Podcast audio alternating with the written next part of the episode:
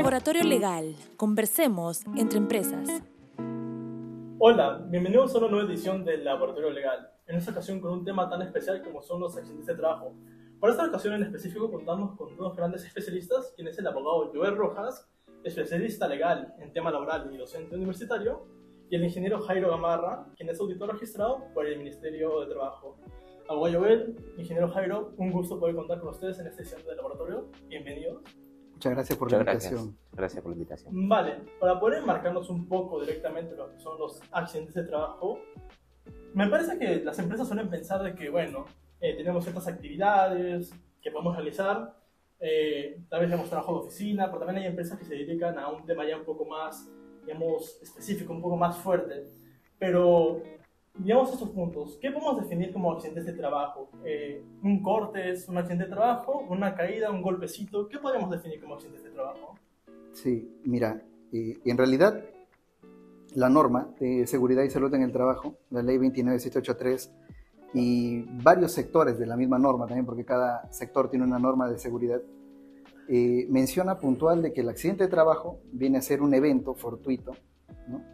donde hay algún daño Mientras haya un daño, este viene a ser un accidente de trabajo. Ahora, puede darse tanto dentro de la jornada de trabajo, sea de 8 o 12 horas, o también siempre y cuando haya alguna orden directa de algún supervisor de la empresa y este se dé fuera de la jornada de trabajo, ¿no? que son casos muy especiales y muy puntuales. ¿no? Y esto va relacionado con un casi accidente, ¿no? o los incidentes, ¿no? muchas veces son son accidentes que se dan, pero en este caso la diferencia vendría a ser en que no hay algún daño como tal, ¿no? Eso vendría a ser.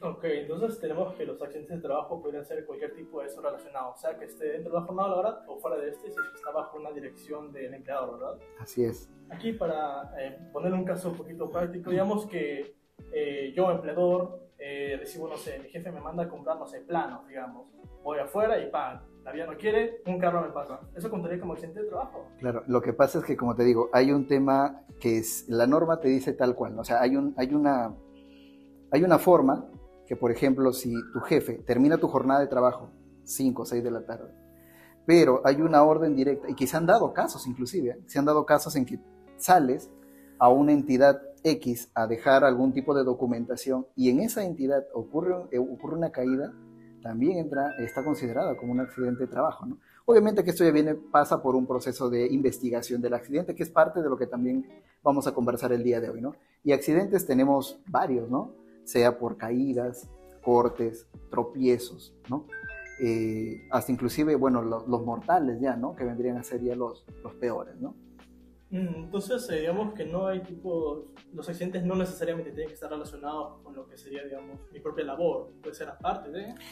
Claro, como lo indicaba el ingeniero, eh, nosotros, bueno, en la práctica, al momento de poder eh, ver algunos casos en, el lugar donde trabajo, eh, se suscitan a veces accidentes de trabajo siempre que haya causado algún daño, una lesión en la salud del trabajador y que haya sido por orden.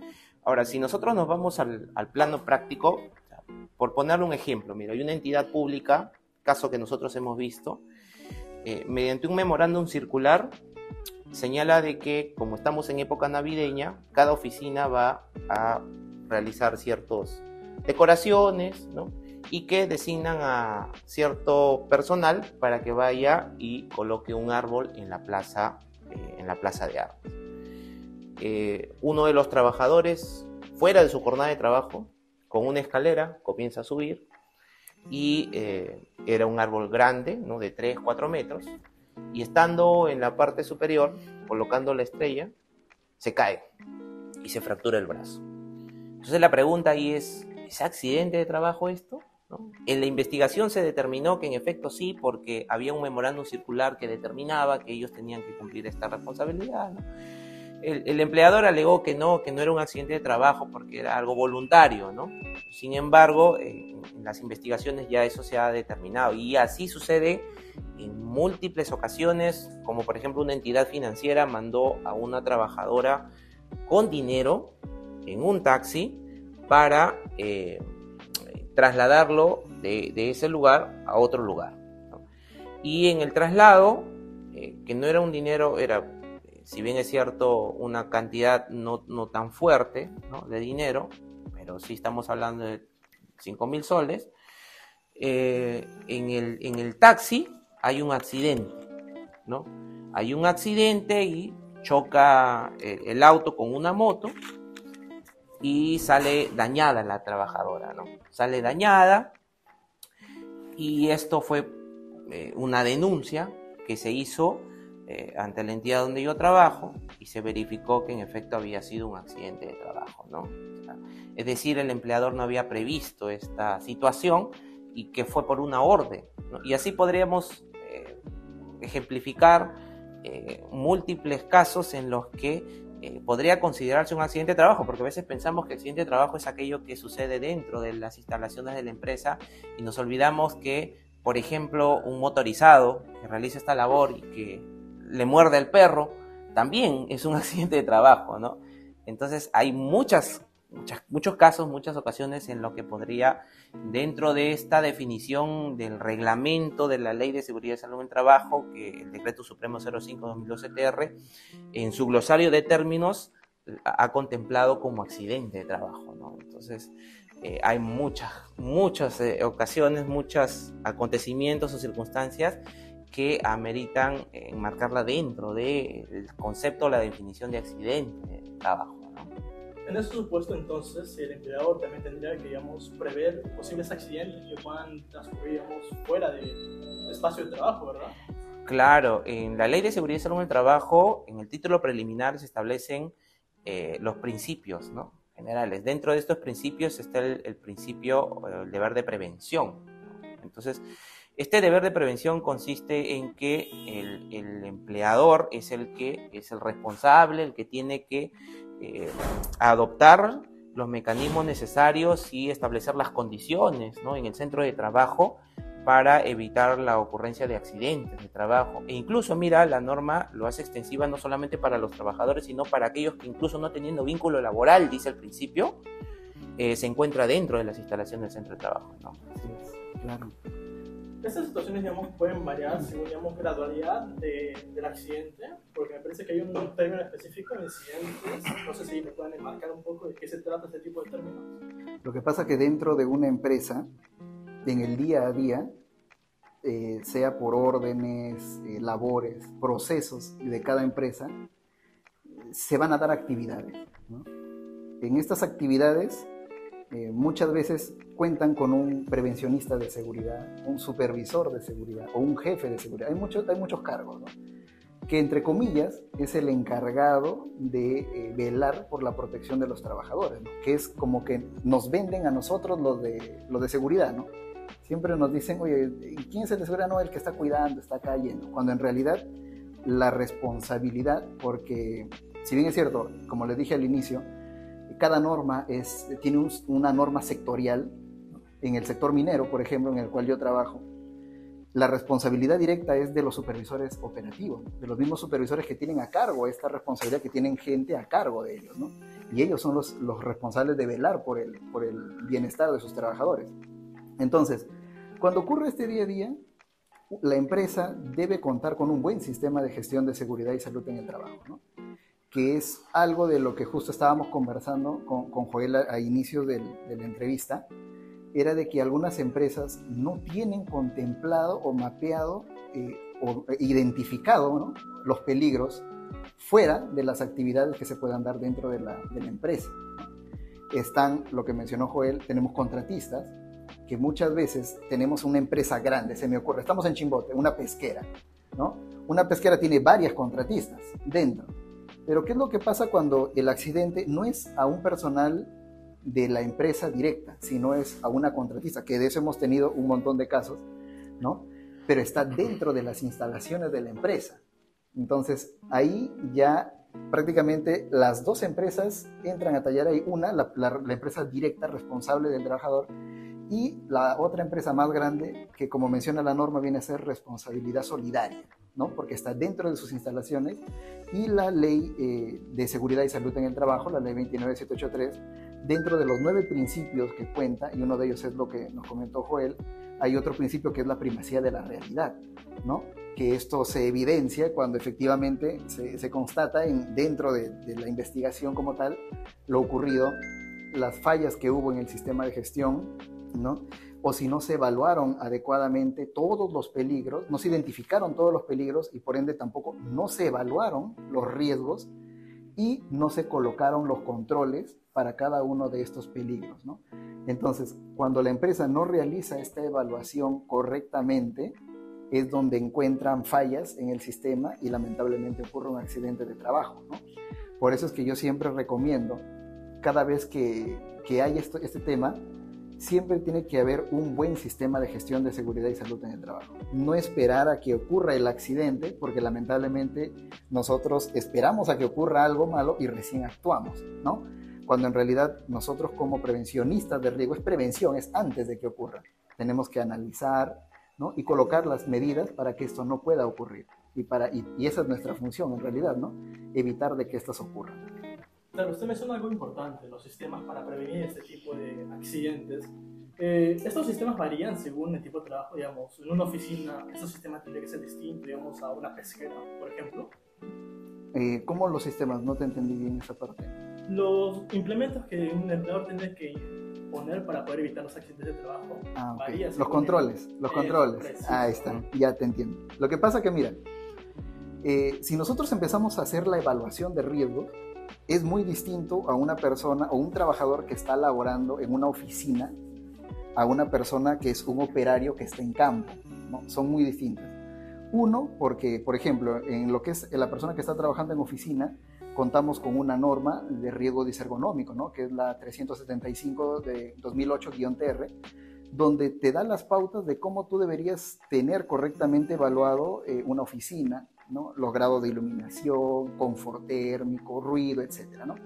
que también sirve para la evaluación de riesgos en un operario. Por eso sirve y está presente en esto los monitoreos ocupacionales, ¿no? que es parte también del sistema de gestión de seguridad y salud en el trabajo. Pero volviendo a la pregunta puntual, es muy distinto una persona que está en oficina a una persona que está en campo. ¿Por qué? Porque la persona que está en oficina, entre comillas, los accidentes van a estar más ligados, por ejemplo, a golpearse con un, cajón abierto, se me ocurre, que son los más comunes, ¿no? O al momento de entrar al almacén de, de donde ellos colocan todas sus cajas o su documentación, un mal apilamiento de una caja se les cayó encima, que son prácticamente los accidentes más comunes que ocurren en una oficina. O el corte con un cúter, por ejemplo, que también hemos visto bastante de ese tipo, que es muy distinto a una persona que está en campo, ¿no? que tiene que coger, por ejemplo, una carretilla, preparar algún tipo de solución con un producto químico. ¿no? Es muy complicado que ambas personas tengan los mismos tipos de equipos de protección personal, más llamados como EPPs, pues, ¿no? los equipos de protección personal. Porque, por ejemplo, a una persona que está en oficina y a un operario que está realizando algún trabajo con una preparación de un producto químico, tú no le vas a entregar al de oficina un respirador doble vía, ¿no? ¿Por qué? Porque no está dentro de las actividades y no lo necesita. En cambio, a la persona que está en campo definitivamente va a necesitar un casco, va a necesitar su respirador doble vía, unos filtros especiales, unos cartuchos, ¿no? Entonces, como que se da eh, eh, la empresa está en la responsabilidad de hacer una correcta evaluación en función al puesto de trabajo. La norma de seguridad habla bastante, porque aquí vamos a hablar también un poco de lo que es la evaluación de riesgos que viene a ser la matriz se. Habla bastante eh, que ahora se hace por puestos de trabajo, ¿no? Lamentablemente hay algunas empresas que lo tienen por áreas, pero en realidad la norma es clara, te lo dice que es por puestos de trabajo. La 002 del 2020 te lo dice claramente, ¿no? Tienes que hacer tu evaluación de riesgo en función a los puestos de trabajo. Entonces, así es. Entonces tiene que ser mucho más específica, ¿no? Porque tenemos puestos desde un contador hasta tenemos, por ejemplo, un vigilante, donde ambos, los, eh, los peligros son totalmente distintos y la evaluación de riesgos es también totalmente distinta para cada uno de ellos. Entonces, en función de eso, se van a poder colocar los controles adecuados para cada puesto de trabajo y en función a las actividades que ellos realicen y de esa forma evitas los accidentes de trabajo. O sea, como que está todo, todo armado como para que el resultado final sea que no tengas accidentes de trabajo. Vale, entonces aquí tenemos digamos, un marco un tanto general, preciso de lo que son los accidentes de trabajo, pero ya yendo un poco más específico, ¿cómo podríamos proceder en estos supuestos, digamos? Ocurre un accidente de trabajo, yo empleador, ¿qué debo hacer en primera instancia? A ver, cuando existen accidentes de trabajo hay una serie de eh, procedimientos que el empleador tiene que cumplir, eh, como es, por ejemplo, el realizar la investigación del accidente de trabajo. Y dicho sea de paso, eh, muchas de las empresas consideran que atender al trabajador es suficiente. ¿no? Sufre el accidente de trabajo el trabajador, lo llevan al centro médico, que se atienda, y de ahí con eso nos olvidamos. O si es que necesita algún medicamento, necesita eh, que se costeen los gastos médicos, y es suficiente. Cuando la norma eh, prevé una situación diferente, ¿no? Como lo es, por ejemplo, realizar esta investigación que te había comentado hace un momento, comunicar dentro de las 24 horas, por ejemplo, al Ministerio de Trabajo y Promoción del Empleo. Hay un formulario eh, que está en el anexo 1 de la del reglamento de la Ley de Seguridad y Salud en Trabajo que tiene que llenarse y que ahora ese formulario está eh, disponible en la página del Ministerio de Trabajo para poder ingresarlo. Con la clave SOL se ingresa. Entonces, hay una serie de requisitos que se tienen que cumplir y, dar cuenta a esto, como lo habíamos, señalado a la Autoridad Administrativa de Trabajo, y es algo que no se hace, que pocas veces se hace. ¿Por qué? Por el miedo a que eh, se inicie, por ejemplo, un proceso de fiscalización, un procedimiento de fiscalización, eh, o haya una inspección al centro de trabajo. Y si no sé si han tenido la oportunidad de estar en clínicas como Clínica Robles, Clínica San Pedro, no, Santa María, en diversas clínicas, usted va y va a observar que llega gente accidentada y que de esos casos nunca te enteras, ¿no? Yo que trabajo en Sunafil, nunca te enteras que llegaron y que... ¿Por qué? Porque eh, incluso las mismas clínicas tienen la obligación de dar cuenta al Ministerio de Trabajo cada cierto tiempo sobre la ocurrencia del accidente de trabajo, ¿no? Y esto es parte de la, de la responsabilidad y de la obligación que tiene tanto el empleador como estas clínicas que atienden a trabajadores que están accidentados. ¿no? Entonces, en ese sentido hay esa responsabilidad que se tiene que cumplir necesariamente. ¿no? Este informe que se hace al Ministerio de Trabajo eh, es obligatorio para cualquier tipo de accidente, digamos, un corte, digamos, ya algo más fuerte como una fractura. Claro, los, los reportes que se realizan son tanto para accidente como para incidente. ¿Por qué? Usted, no sé si ustedes han visto que en la página del Ministerio de Trabajo tenemos estadísticas. ¿no? Esta, esta, esta estadística en realidad eh, no es tan cierta porque no todos los accidentes o incidentes que se ocurren se reportan, ¿no?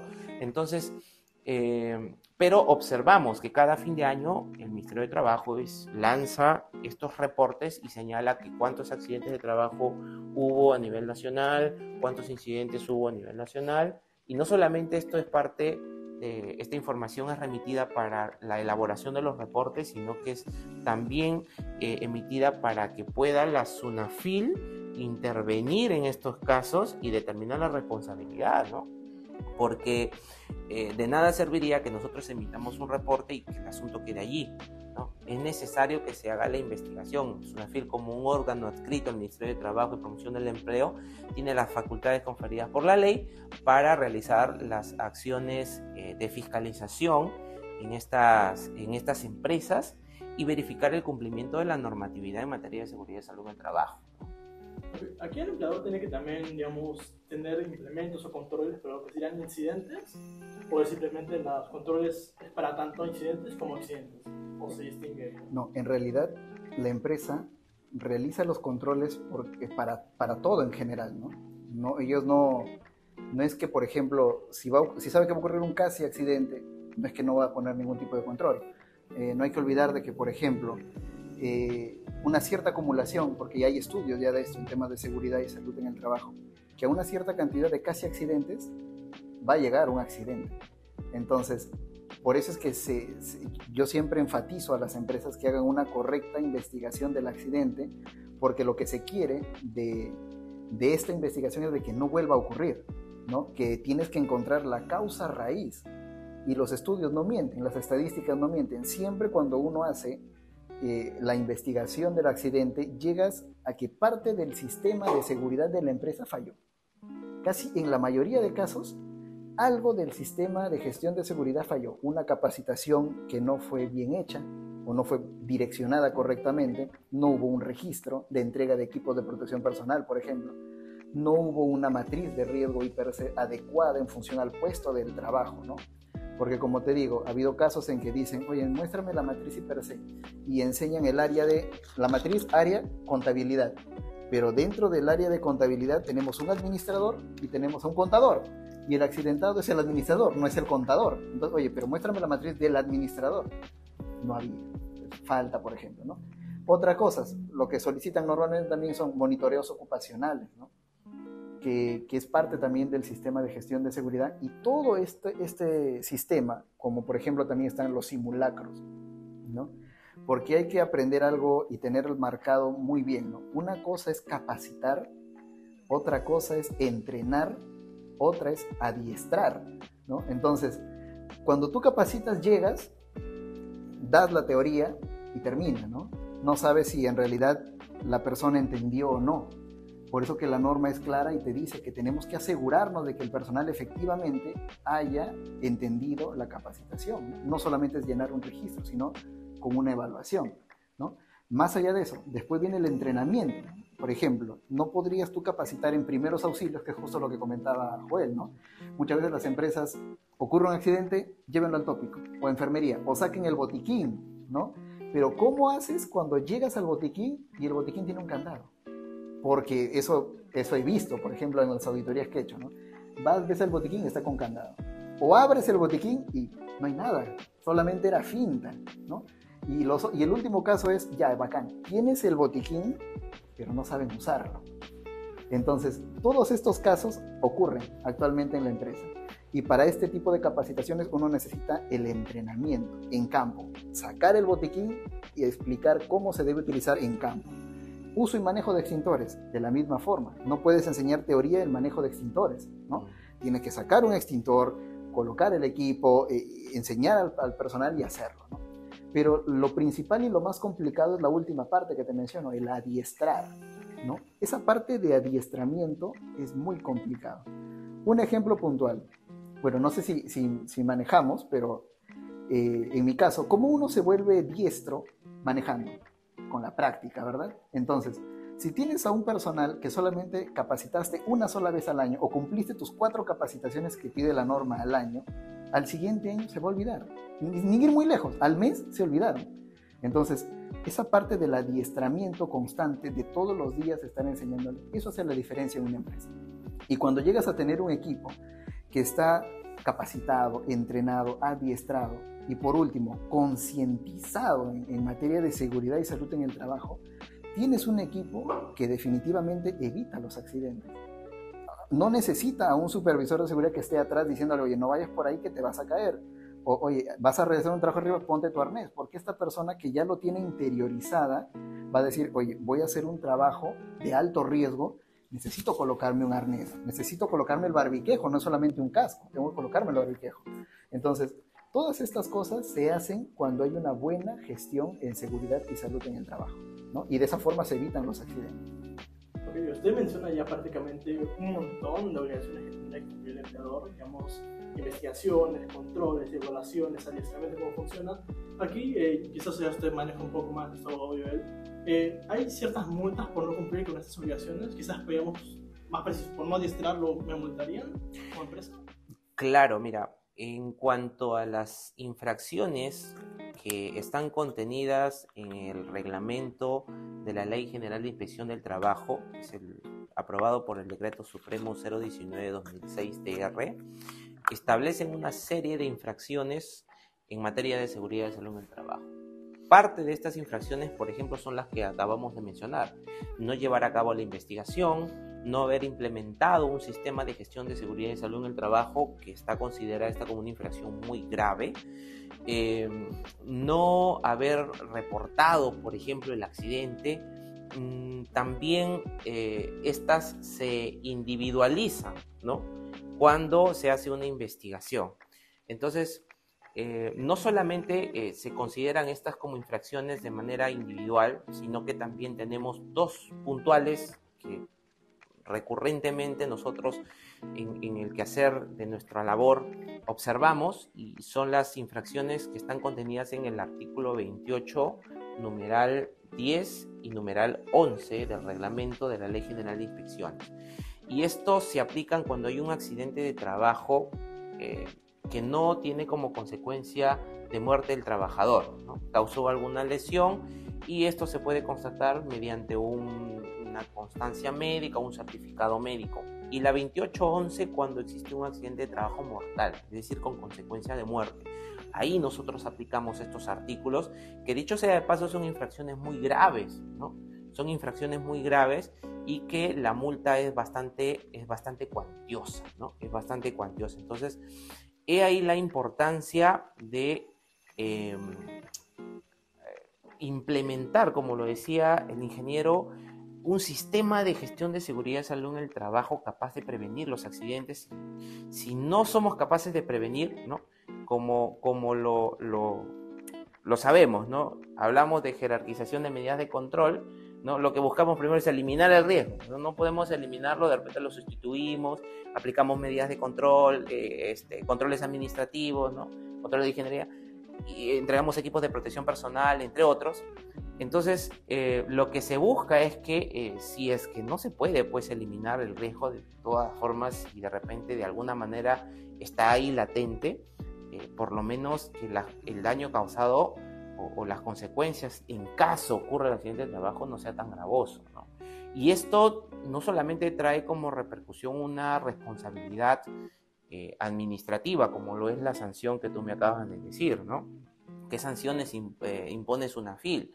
Sino que esto también tiene una, una responsabilidad civil, por la indemnización de daños y perjuicios ocasionada al trabajador o a la familia del trabajador. ¿no? De repente este trabajador que está accidentado queda con una incapacidad permanente. ¿no? Eh, no puede realizar las mismas funciones. O de repente, si el trabajador ha fallecido, eh, la familia cómo queda, ¿no? Entonces hay una indemnización que se tiene que hacer, o que se tiene que, indemnizar al trabajador o a las familiares del trabajador por los daños causados. Pero ahora, recientemente, hay una eh, responsabilidad que es penal. Entonces, imagínate, ya no solamente nos enmarcamos dentro del área administrativa y del área civil, sino que nos vamos también al área penal. Y una responsabilidad penal, el Código Penal ha sido modificado, si mal no recuerdo, artículo 136b me parece que es el artículo, el que se ha, sido modificado y que señala qué cosa, señala de que incluso hay pena privativa de cuatro años de libertad. Imagínate, por no haber implementado un sistema de gestión de seguridad del salud del trabajo. Yo, empleador, inicio mis actividades que son de alto riesgo y que yo sé que son de alto riesgo y no implemento mi sistema de gestión de seguridad y salud del trabajo, entonces yo soy responsable. ¿Por qué? Porque estoy poniendo en peligro la vida de mi trabajador. Estoy poniendo en peligro, estoy arriesgando a mi trabajador a que sufra un accidente de trabajo y que este podría tener consecuencias mortales o fatales.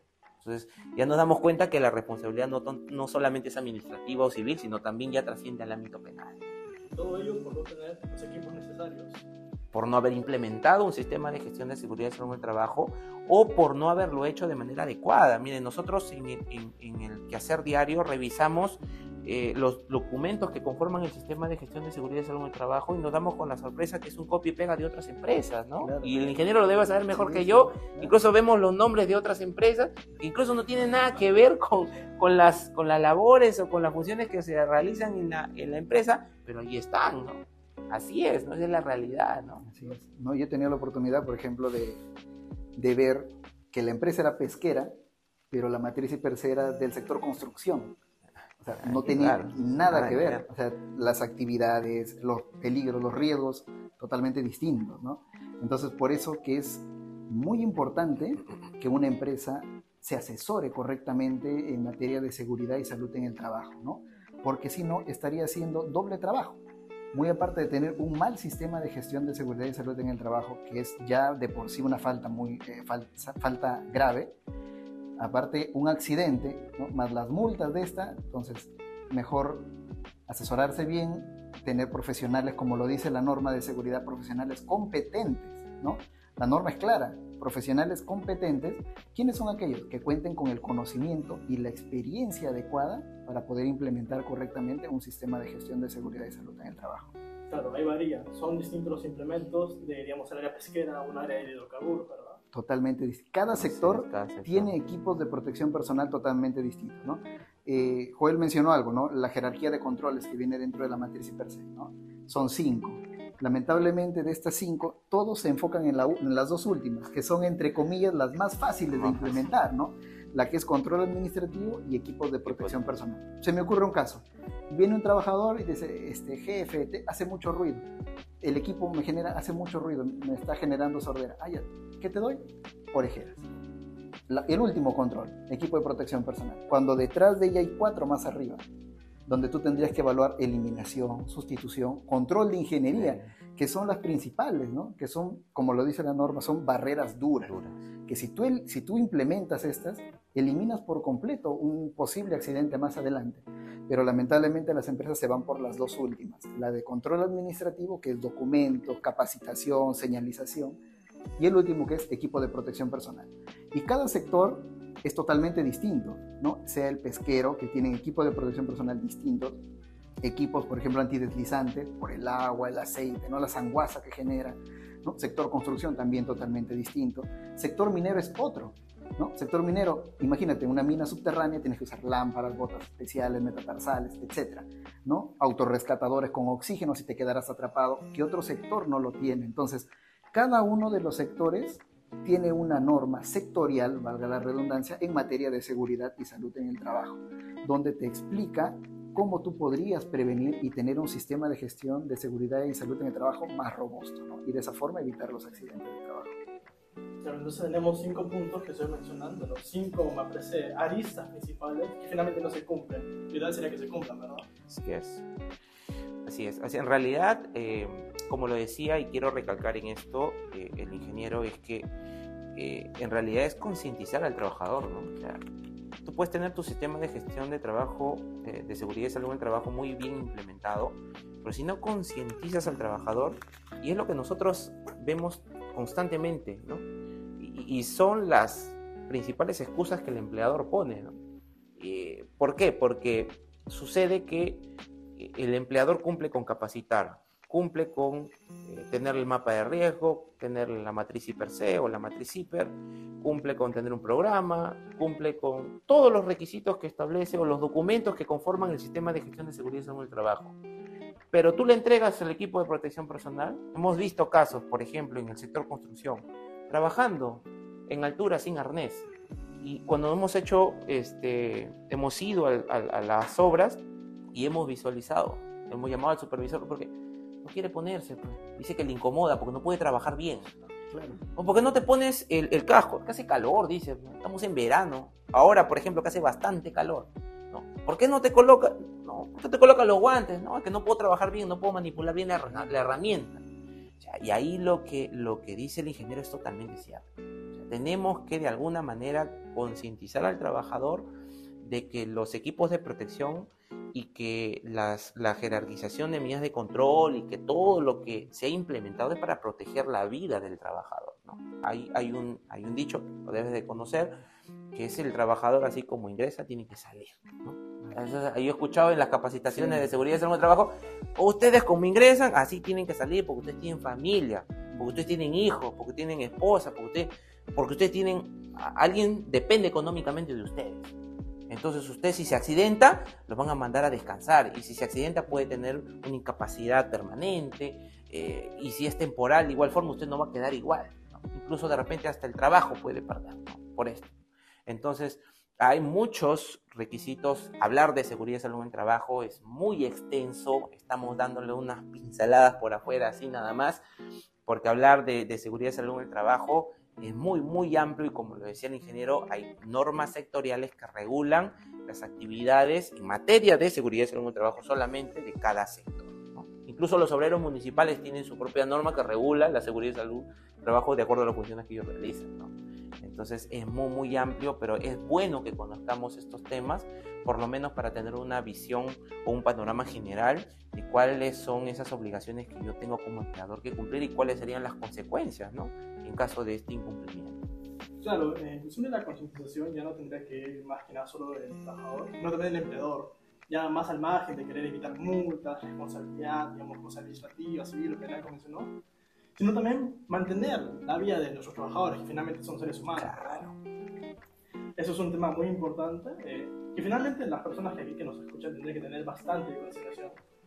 Ya con ello, no sé si habría algún punto en especial que gustaría abarcar, algún punto que quizás se nos haya ido. En realidad, bueno, al menos de mi parte, invitar a las empresas que implementen correctamente un sistema de gestión de seguridad y salud en el trabajo a fin de que puedan evitar con el tiempo eh, malos, eh, malas experiencias con respecto a accidentes de trabajo, ¿no? Eso sería lo principal. Y bien, por mi parte reiterar ¿no? lo que eh, dice el ingeniero y por otro lado es mucho menos oneroso implementar el sistema de gestión de seguridad y salud en el trabajo con personal o profesionales competentes eh, que asumir las consecuencias de eh, un accidente de trabajo, ¿no?